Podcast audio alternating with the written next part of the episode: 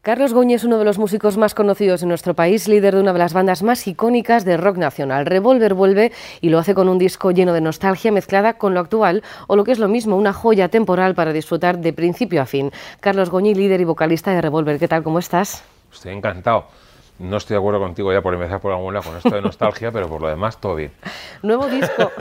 Digo nostalgia porque al final, ahora vamos a hablar, no te me adelantes en la entrevista, pero es que son tus raíces de los 14 años. Si, eso no es, si eso no es volver a la nostalgia, no sé lo que es. Pero empezamos. Adictos a la euforia. Hmm. Nuevo disco. ¿Es el mejor disco de toda tu trayectoria? No, no me atrevería a decir esto. No me atrevo a decir esto porque cuando llevas ya 20 álbumes, decir esto es un poco peyorativo y y al final todo el mundo acaba diciendo, ah, claro, eso dicen todos. No, pero sí creo que, por entrar a decir algunas cosas, la primera de ellas es el disco que más, que más merece mi atención ahora mismo, es el último, esto es obvio, eh, porque sé que primero que tiene que, tiene que crecer. Eh, dicho esto, creo que tiene algunas peculiaridades que hacen que se diferencie en, en unas cuantas cosas, en las mismas, precisamente a, al resto de álbumes. ¿no? en esto sí, sí, sí lo creo. Adictos a la euforia es el nombre del disco, primer tema también con el, con el que lo abres. ¿Eso es lo mismo que decir que Revolver es adicto a la música y que por eso tantos años después, 20 álbumes después, sigue haciendo lo que más le gusta, música? Joder, me va a gustar mucho esta entrevista. Dale. Em, soy adicto... Soy adicto a la vida, fíjate. Y entre ellas la música ocupa una parte imprescindible en mi vida. Hace años te habría dicho que ocupa en la totalidad de mi vida. Hoy en día, gracias a Dios, ya no es así. Eh, pero la música representa una parte importantísima, importantísima de mi vida. Y como soy pasional hasta la, hasta la muerte, pues eh, cuando estoy a ello, pues le dedico todo, mi alma, mi corazón, y me levanto por la mañana y pienso y siento y respiro música por todos los lados, claro que sí, sin duda alguna.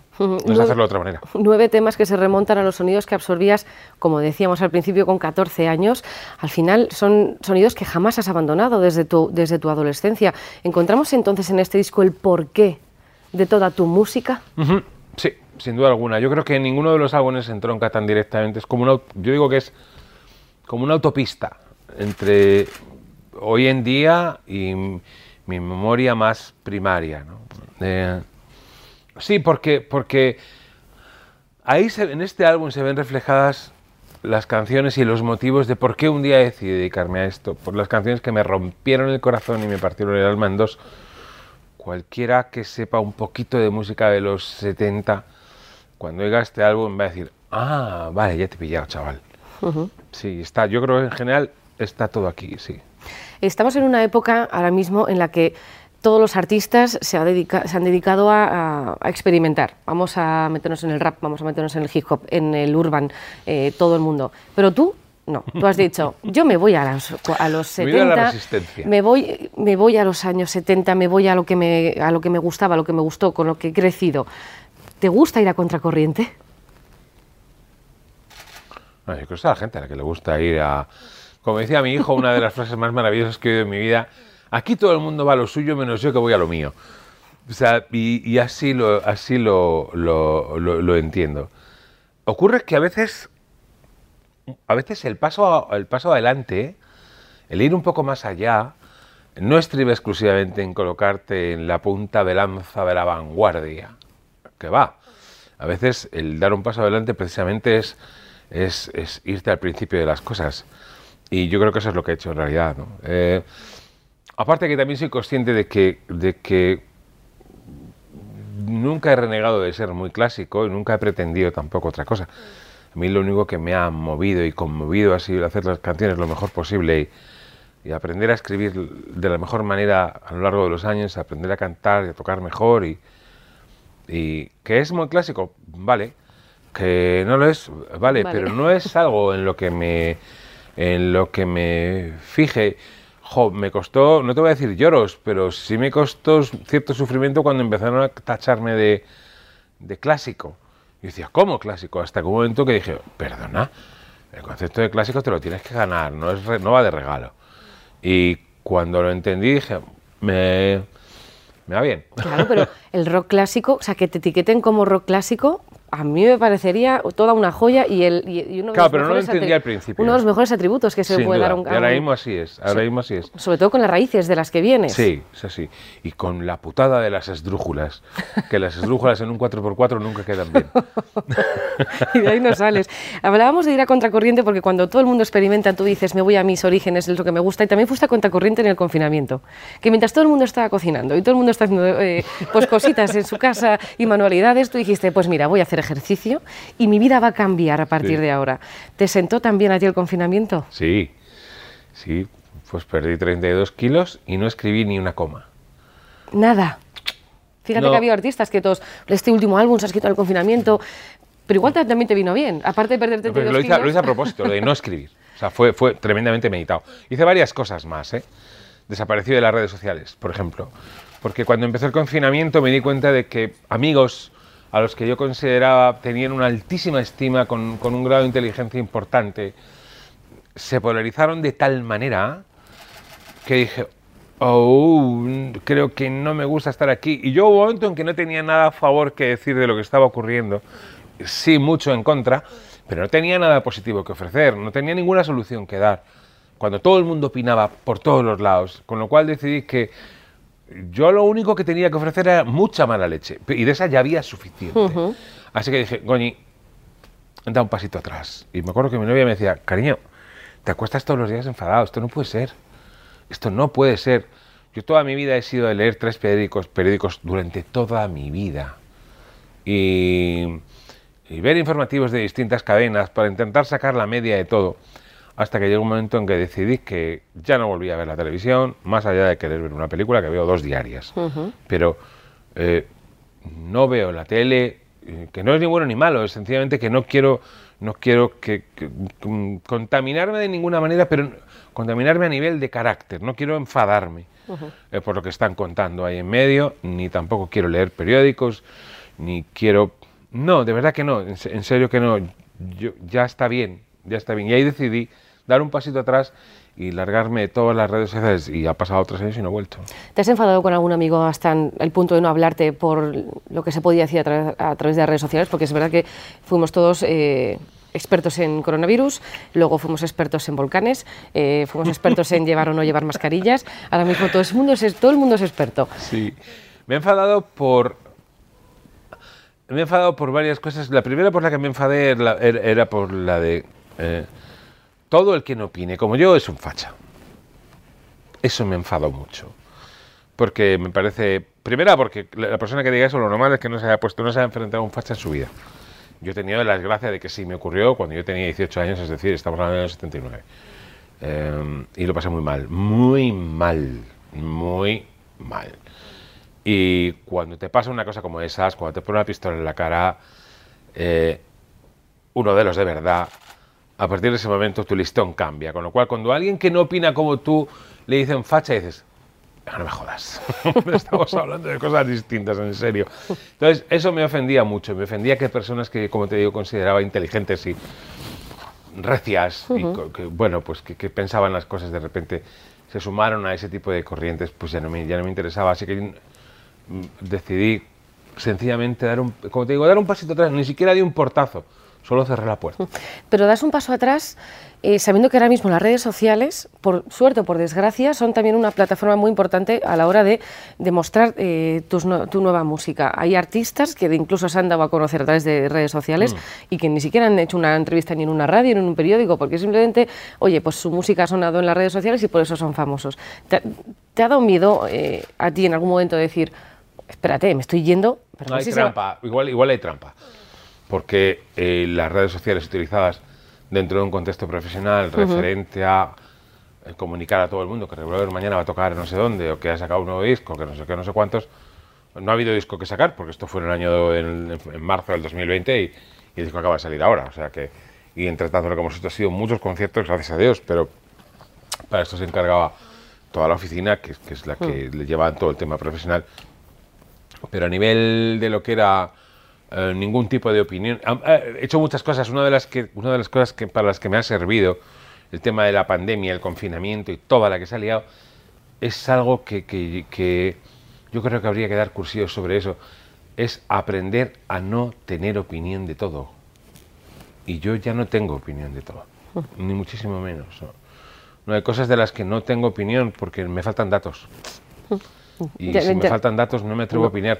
Es que lo de opinar sin datos es como lo de la gente que duda, la gente que, que- que- que plantea la duda. A mí la duda me fascina, yo, yo dudo, dudo en, en gran medida de, de infinidad de cosas.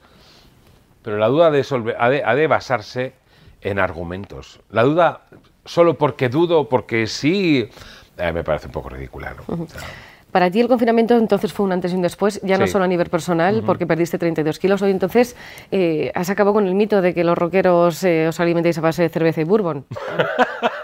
Ahora nos vamos a... ¿Ahora qué? So- solo dieta, eh, apio... eh, No, no, no, no, nada más lejos. Joder, lo único que. qué manía tenéis todos. Lo único que hice fue dejar de comer carne, de comer vaca porque me daban muchísima pena, porque pasó alrededor, al lado, de- a 50 centímetros de ellas y ya está, eso es todo. ¿Te has vuelto vegetariano? No, no me he vuelto vegetariano ni muchísimo menos, ni tengo intención. No te además, comías las vacas de enfrente. No, como vaca. Vale. Ni enfrente ni, ni del. O sea, si voy a mañana a Valladolid, tampoco como vaca. O sea, ¿qué quiero decir? Pero cochinillo sí. Si vas a Segovia, sí. No, por Dios.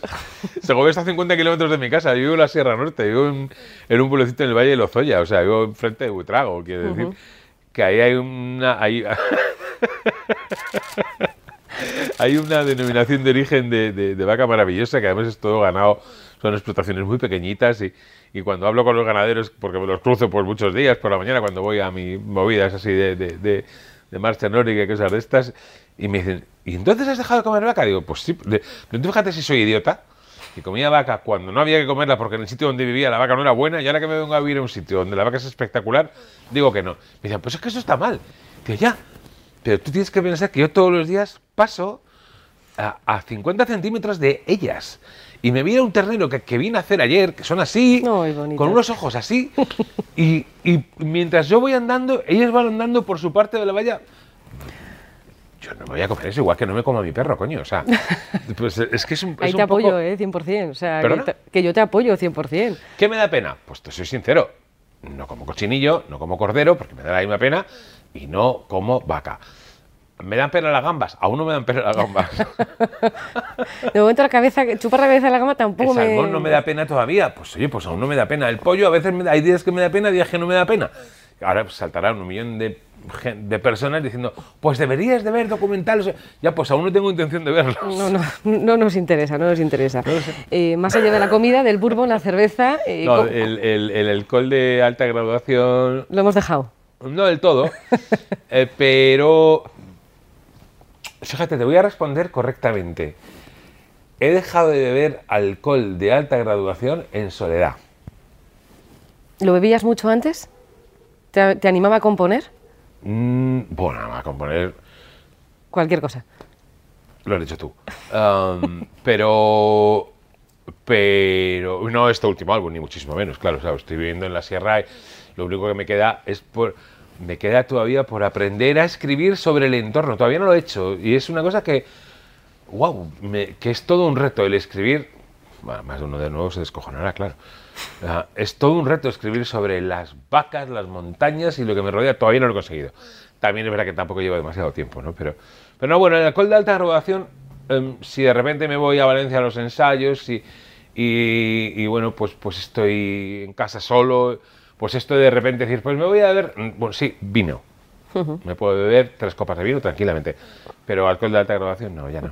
Bueno, mientras te pones a escribir sobre el entorno, mientras no sea como Nick Cave, que eso ya es como demasiado profundo, y sigas con tu ritmo de... O Neil Young, pero... Bueno, Neil que- Young sí, pues Neil, Young, Neil es totalmente Me, fascina entorno, Neil Young, pero, pero es que es, es capaz de escribir sobre el campo y no sé qué. Yo todavía no sé escribir sobre eso, no, no que vale mucho menos. Bueno, todo llegará. No sé. Viviendo donde vives, desde luego, mm, la inspiración no te falta. Ya, pero ¿sabes qué pasa? Que es que a veces tengo la sensación de que el río de, de agua podrida va de, desde, en muchos casos, desde Madrid se ramifica al centro, todas, pero por Gascones no pasa, sigue de largo hasta Burgos y después se va para arriba y después para otro lado y para otro lado. Pero los pueblecitos estos de, ay, yo creo que no para Mejor. tenemos un agua magnífica. Y el agua ahí es distinta. ahí la gente por la mañana se para y te dice buenos días. Y te dice buenos días. Y cuando vas a dar un paso te dicen, ¿y entonces qué? dices, ¿entonces qué? ¿Va todo bien? Y tú dices, hasta las siete y media de la mañana, de noche, y a 5 bajo cero. Y dices, sí, va todo bien. Y entonces contestas, ¿y usted qué tal? ¿O tú qué tal? Bueno, me voy a las vacas ahora, que les tengo que poner de comer, y luego tengo que ver si hago no sé qué, no sé qué. Hasta luego, buen día, buen día. Eso es vida. Otra vida. ¿Y cómo ves la situación actual? ¿De qué? De la publicación de singles. ¿Tú sigues queriendo escribir eh, un disco entero, sabiendo que eso es lo más romántico que puede hacer un músico para sus fans, que es entregar un trabajo entero? ¿O alguna vez has pensado en, rendirte a, todos estos de ahora que single, single, single, single? ¿Y qué va a ser de ellos? No sé. ¿Se quedan ahí? Es que yo soy muy romántico en general, en mi vida, en la vida, con la vida, con todo. Extraordinariamente romántico. Con todo, sencillamente. Entonces, yo no creo que día tuve una bronca con mi familia monumental eh, y no me apoyó nadie. Y estábamos comiendo igual 12 o 14, no recuerdo. Y yo mantenía que no hay por qué monetizar todo lo aprendido. Eh, había leído un libro de, de Nuncio Ordine que se llama La utilidad de lo inútil.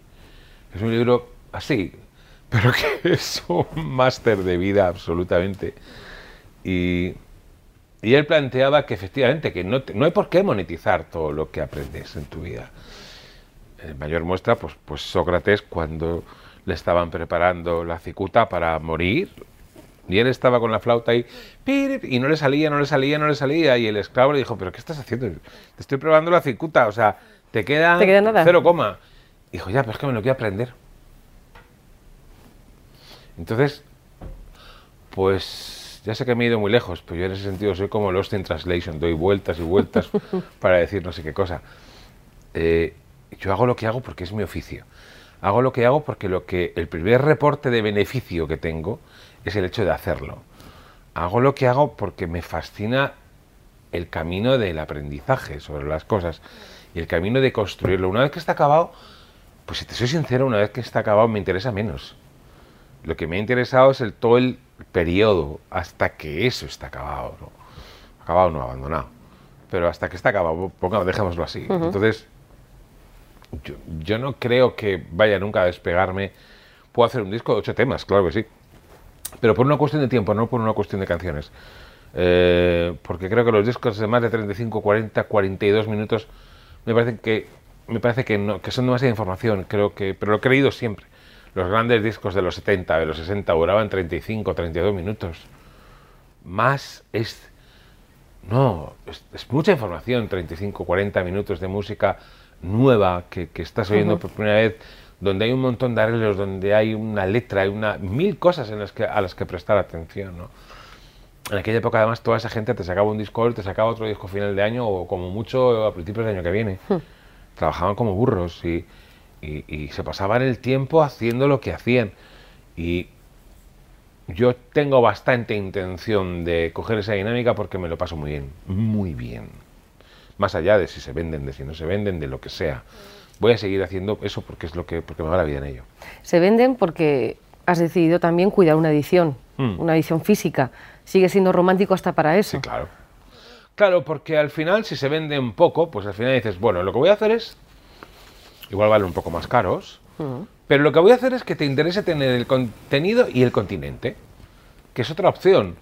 O puedes exclusivamente hacer una edición digital, una edición digital en la que solamente te lo descargas, con lo cual les extraes al disco todo lo que tenía. Yo creo que la industria del disco la cagó profundamente el día que decidió que los estantes donde estaban eh, pues, pues los pañales y el papel higiénico y la lejía y no sé qué, y el di, los discos y las manzanas y los productos para limpiar el baño. Bueno, las manzanas no estaban por ahí, estaban en otro pasillo, pero... todo junto.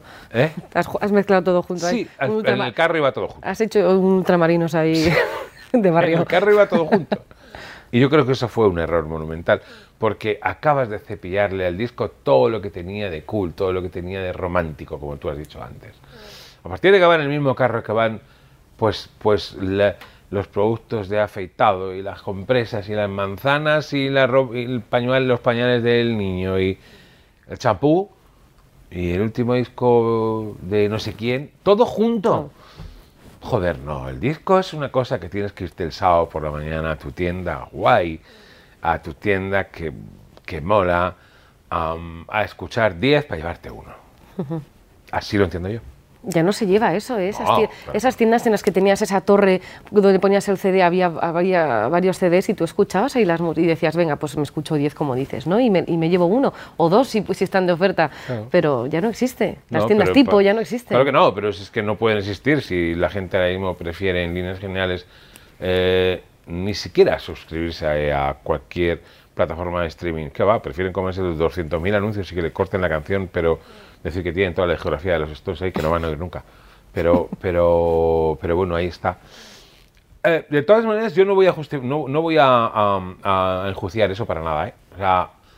Hace poco leí una entrevista, leí, no, había una entrevista a un tío se llama Rick Beato, que es un, un- un comunicador americano extraordinario, de- que sabe muchísimo de música, productor, ingeniero, músico, en fin.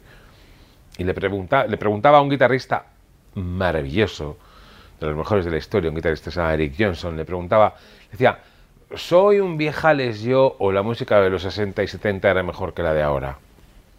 Y Eric Johnson le decía una frase de las más elegantes que he oído en mi vida. Decía, el problema no es si era mejor, que probablemente lo era. El problema es que la música ya no cumple la misma función. Y esto es cierto. La música ya no cumple la misma función que cumplía entonces. La música ahora mismo es un accesorio más. Entonces, en los 60 y en los 70, tú podías irte al cine o podías comprarte un disco. Mm, evidentemente podías leer, claro que sí. Pero no había mucho más. Es que no había mucho más como tal. O sea, no tenías 200 plataformas de series y cine en tu casa por, por un dinero irrisorio al mes, música gratis, em, más videojuegos, más internet, más bla bla bla, bla bla bla, bla bla bla. Al final la música acaba siendo, pues eso, algo absolutamente residual, que forma parte de un todo. Pero entonces es que la música probablemente no fuese parte de un todo, es que era casi, casi, casi todo. ¿no? Pero tú en 2023 te sigues considerando un músico que hace una música con una función. No. Sí, con la de, claro, con una función, con la, con la de la de procurarme un alimento emocional a mí mismo de un nivel del mejor que pueda. Pero también pretendes que la gente vibre con tus canciones, que se siente identificado en algunas escenas, en, en es- en esas escenas de amor, en esas escenas cotidianas que son las que nos No, pero eso, no, no, eso ocurre porque eso ocurre porque intento hacerlo lo mejor que porque sé hacerlo lo mejor que sé. Eh, Lo cual no significa que lo haga genial, significa que lo hago lo mejor que sé y que me dejo la vida en ello. Y dejándome la vida en ello, que es lo que hago, existe una posibilidad de que alguien se emocione. O sea, una cosa es fruto de la otra, pero no es el fin. El fin inicial es el dar lo mejor que tengo haciendo lo que sé hacer y aprender a tocar y a cantar y a componer y a escribir lo mejor que pueda, pero porque eso me beneficia a mí básicamente de entrada. Y si lo hago lo mejor que pueda y lo mejor que sepa eh, y me sale bien y tengo fortuna, en ese momento a lo mejor consigo eh, engarzar con alguien y entonces ya es la leche, claro que sí. 20 discos después. Sigues 20 así.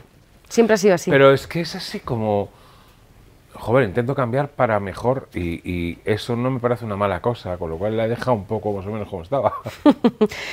Digo 20 discos después, este 2 de abril estás a punto de cumplir eh, 30 años de Mm. básico. Claro, 30 años del básico, Eso ya son es 33 de revólver. 33 de Revolver. Y vas a girar ahora con un disco nuevo, Adictos a la Euforia. Vas a incluir esas canciones de ese disco que te catapultó, que, Claro. os rompió, que rompió la cabeza a todos los españoles y que, que mucha gente le sigue acompañando. Claro, pero claro, hay una cosa, hay una cuestión. eh, de hecho, del, del disco nuevo iré rotando las canciones, pues no, no puedo tocar los nueve temas en un concierto, porque soy consciente de que hay canciones que son las que de alguna manera me configuran. Yo siempre he creído que somos lo que fuimos. Tú eres fruto de lo que has sido hasta hace un minuto. Um, o sea, ayer, antes de ayer, el otro, la semana pasada, bla, bla, bla. De todo lo que hayas hecho en tu vida. Eres fruto de eso. Al final sería absurdo de repente decir, pues voy a quitar San Pedro, el roce de tu piel, tu noche y la mía, esclavo de tu amor, si es tan solo amor dentro de ti y cae mayor. ¿Por qué? Porque ya estoy harto. Ya, compañero, pero es que la gente que paga una entrada... No hagas eso, ¿eh? No, claro que no. claro que no, porque, porque a mí, si a mí me lo hiciesen, me sentaría fatal. Y yo intento no hacer lo que me sentaría mal que me hiciesen a mí. O sea, es, es- eso es de primero, de ciudadanía. ¿Pero estás harto ¿De? de esas canciones? No. ¿Cómo van a estar harto ellas, por Dios? No, lo que ocurre es que cada día lo que hago es... ah, claro, los, conci- los conciertos es una vaina completamente distinta a los discos. Los discos es única y exclusivamente lo que, me, lo que me rompe el alma. Y eso es lo que hay en los discos. No tengo en cuenta la moda, el tiempo, el clima, la vanguardia, la no vanguardia. Yo esto no me entra en los discos. Ah, cuando escribo, el error no es acabar, el error es no empezar por si se acaba. Eso lo escribo porque es lo que me dice el corazón, no por cómo son los tiempos. Pero empieza la gira pasado mañana. Y pasado mañana es otra historia. Pasado mañana, desde hace treinta y tantos años con Revolver, pasado mañana es hay una fiesta en la que yo soy el anfitrión y he de conseguir que mis invitados se lo pasen lo mejor posible. ¿Cómo se hace eso? Eso se hace tocándole El Dorado, San Pedro, El Roce de tu piel, Tu noche la mía, Si está solo amor, más todas las canciones nuevas que se me puedan ocurrir que crea que, puede quedar- que pueden quedar bien. Iré detectando cuáles les gustan más, cuáles les gustan menos, las que les gusten menos las retiraré y pondré otras, hasta configurar más o menos el repertorio que, con el que todo el mundo vuelva a su casa con una sonrisa gigante diciendo me lo he pasado de la leche y me ha devuelto, me vuelvo a casa con cinco céntimos más de con los que los, con los que llegué al teatro. Fin del tema. Eso es lo único que pretendo. Es un ejercicio, ¿eh? porque estás delante de todo ese público que está esperando eh, oírte cantar. De momento vas a estar, eh, como dices, que empiezas paso mañana la gira por Lorca, Zaragoza, Pamplona, mi ciudad, ahí seguro que lo petas. Eh, Cáceres, Madrid, Burgos, Azpeitia, Granada, Sevilla, Orense, Badajoz, Barcelona, Gijón, Elche, Málaga. Toda esa gente va a estar muy pendiente de ti, va a comprar una entrada para ver a Revolver con su nuevo disco, pero también con esos temas. Pero en esos nuevos temas dices, yo sonrío, estoy tocándolos, pero cuando veo que la gente igual no vibra, dices, corta, corta, que este hay que quitarlo. Eso es la bomba. buen, buen disimulo, en plan, este no. Eso... Eso es un horror. Cuando te pones a tocar y ves que está pasando, dices, ¡buf! Por Dios que Pues se acabe yo, ya. yo confiaba en otra". este, yo confiaba en este otro, joder, qué drama. En Zaragoza me pasó una cosa una vez, hace algunos años, una cosa divertidísima. Empezamos el concierto, le había planteado el concierto co- como, eléctrico, el concierto, en una sala que a mí me gusta mucho además. La sala Mozart de Zaragoza. Y empezamos a tocar y veo que la gente, le acabamos el primer tema y yo oigo Zaragoza, que es un sitio donde yo tengo, soy mitad aragonés y, y, y siempre en Zaragoza siempre me ha ido muy bien. Eh, total, que primer tema digo, va, está un poco frío, será lo que sea. Segundo tema. Falta cerveza, vino. No, es, es todo el mundo sentado. La sala, Bueno, la sala en la- en- en- en- en la especie, bueno, no una especie, no, es como una sala de esta, teatro, sinfónica, no sé qué. Y cuando acaba el segundo tema, digo que pasa lo mismo, y oigo, pues, me quedo así y digo, escuchar una cosa, digo, pasa algo, ¿no? Es que, es que no suena bien, es que este sitio, digo, ya. Claro, ¿sabes cuál es el problema? El problema es que la gente pensaba que el concierto era acústico. No era eléctrica. Eléctrico. Dije, "Ah, vale. Darnos cinco minutos. Recompuse todo otra vez En directo. en directo. Recompusimos todo otra vez y reorganizamos el escenario otra vez. Cogí la guitarra acústica y el guitarrista cogió. No, no lleva otra guitarra. Cogimos, o sea, en fin, lo reacondicionamos todo, cambiamos el concepto de la Le batería, estalló la cabeza al técnico de sonido. que era él. O sea, yo que estoy pensando en el pobre técnico Sí. de sonido. No, pues que estamos ahí, ese tipo de cosas cuando entras en Revolver sabes que puede ocurrir. O sea, de decir, el concepto acústico, ¿por qué? Porque sí, ya está. Porque, porque tengo mm, eh, mucho ojo para detectar que está pasando algo. Y si no lo termino de entender, muy sencillo, lo pregunto y punto. Que fue lo que hice. Bueno, fue decir, un, dos, tres, cuatro, y aquello fue una alegría y una maravilla, la sonrisa de todo el mundo. si me hubiese dejado llevar por la soberbia, habría dicho, el concierto que he venido a plantear es este y se ha acabado, y si no os gusta, pues chicos, pues yo qué queréis que os diga. Pero no, es que un concierto en directo, es, claro, es que una cosa trae la otra, claro. Entonces, el comentario a esto, el primario que debería hacer es que yo siempre he creído que yo no pertenezco al mundo de la cultura, yo, pertenezco, yo me dedico a entretener. A, por más que cuide mis letras todo lo que pueda, hasta la extenuación y la música que me tire horas y horas y horas, todo, todo esto está muy bien. Pero al final yo me dedico a entretener y me costó mucho trabajo entender que mi función dentro de esta ciudad, el carpintero tiene la suya, vosotros tenéis la vuestra, el electricista tiene la suya, el mecánico la suya y me costó años entender cuál es la mía. ¿Cu- ¿Cuál es la mía? ¿Yo, yo qué aporto yo aquí? Hasta que descubrí que yo lo que aporto es sencillamente, no está mal, es hacer que la vida de todos los demás sea más alegre, más divertida, ah, más picante a veces, y a veces consigo que se pongan a llorar porque se emocionan muchísimo, otras se encabronan conmigo porque no están para nada de acuerdo con lo que estoy diciendo y me encanta, Ah, y otras pues se ríen, y otras bailan, y otras no sé qué cosa, a emocionar, y a eso me dedico. Um, y eso es lo que hago en un concierto. Intentar emocionar lo más posible desde el principio hasta el final. Con lo cual, yo soy feliz cuanto más veo que se emociona el público. Pero partiendo de la base de que yo no escribo los discos para esa función. Los escribo para emocionarme a mí. Para sentirme bien con lo que hago, para poderme poner delante de ti y responder sin vergüenza, sin sonrojo, cualquier cosa que se te ocurra preguntarme de cualquier canción. Pues Carlos Goñi, un placer, de verdad. ¿Ya? Joder. Eh, llevamos, estaba estaba diciendo, porque tengo una entrevista muy larga. y no lle- qué". llevamos 32 minutos de entrevista, puede ser la más larga que he hecho este momento, pero realmente podría haberme quedado media hora más, eh, pero el- te digo yo que el vídeo va a durar muchísimo menos, pero Ha sido un placer, el audio va a ser completo Me lo he porque pasado genial. no, puede- no, no se puede cortar absolutamente nada. Este Adictos a la Euforia es un discazo, es otro discazo más de toda tu carrera. Muchísimas gracias por compartir todos estos honor, sentimientos y de verdad nos vemos en los conciertos. Tengo muchas ganas y si no me gusta no pienso aplaudir y si me gusta lo gritaré más aún. Ha gracias, sido las Carlos. entrevistas más bonitas que me han hecho en mi vida. ¿Sí? Sí. Que quede grabado, ¿eh? por favor. Me lo he pasado muy bien. Gracias, Carlos. Muchas gracias a ti.